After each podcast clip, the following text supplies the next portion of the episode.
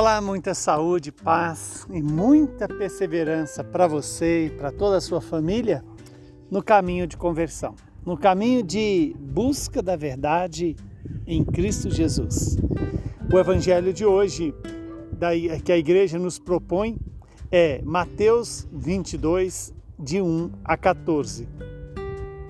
Naquele tempo, Jesus falou novamente em parábola aos sumos sacerdotes e aos anciãos do povo, dizendo: O reino dos céus é como a história do rei que preparou a festa de casamento do seu filho e mandou seus empregados chamar os convidados para a festa.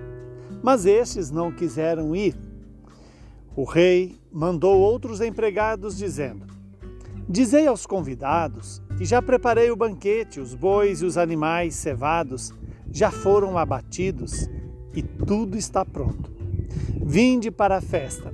Mas os convidados não deram a menor atenção. Um foi para o seu campo, outro para os seus negócios, outros agarraram os empregados, bateram neles e os mataram. O rei ficou indignado e mandou suas tropas para matar aqueles assassinos e incendiar a cidade deles. Em seguida, o rei disse aos empregados: a festa de casamento está pronta, mas os convidados não foram dignos dela.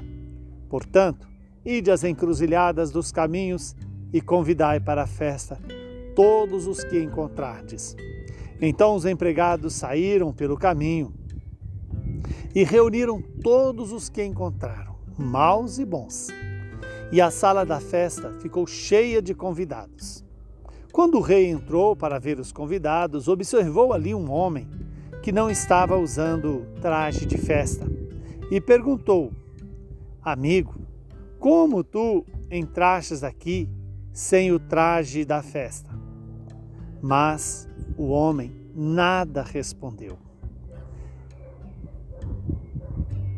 Porque ali ele não soube responder à pergunta da, do dono da festa.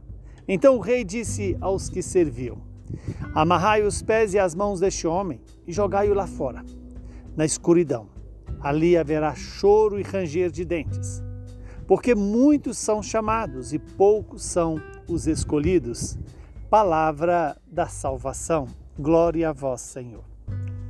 Que esta palavra produza o fruto que ela está nos anunciando o fruto da salvação o fruto da vida eterna.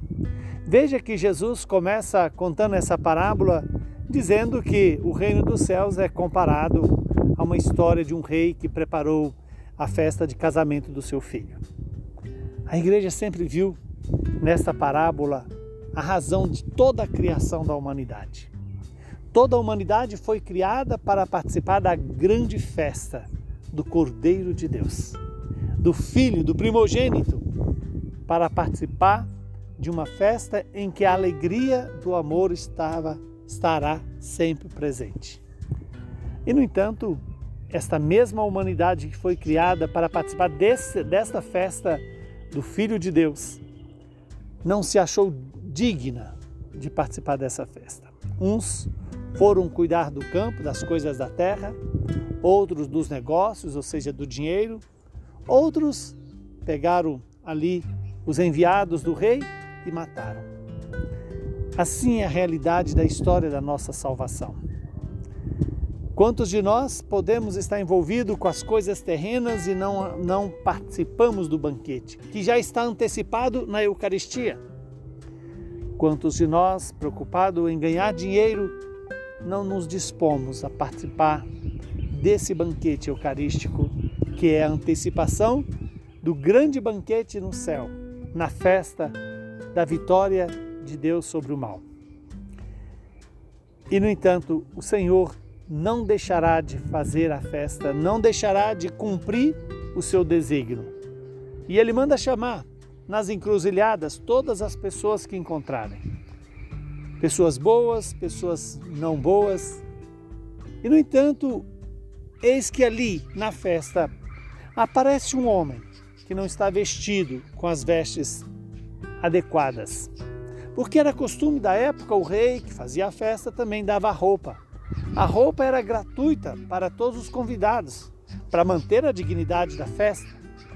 Mas houve aquele que entrou por outros caminhos, pela sua própria vontade, recusou as vestes nupciais. E aquele homem, sem as vestes nupciais, foi jogado na geena, onde haverá choro e ranger de dente. Deus nos dá a chance, pelo convite a participar do grande banquete do céu, a alegria de sermos de Deus e estarmos revestidos da dignidade de filhos de Deus. Que hoje eu e você possamos tomar essa decisão de deixar que o Senhor nos revista com a sua veste, com a salvação, com a graça que Ele quer nos dar. E que possamos um dia participar plenamente dessa festa eterna das núpcias com o Cordeiro. Que o Deus Todo-Poderoso nos abençoe, nos livre do mal e nos conceda a paz. Ele que é Pai, Filho e Espírito Santo. Muita saúde e paz para você.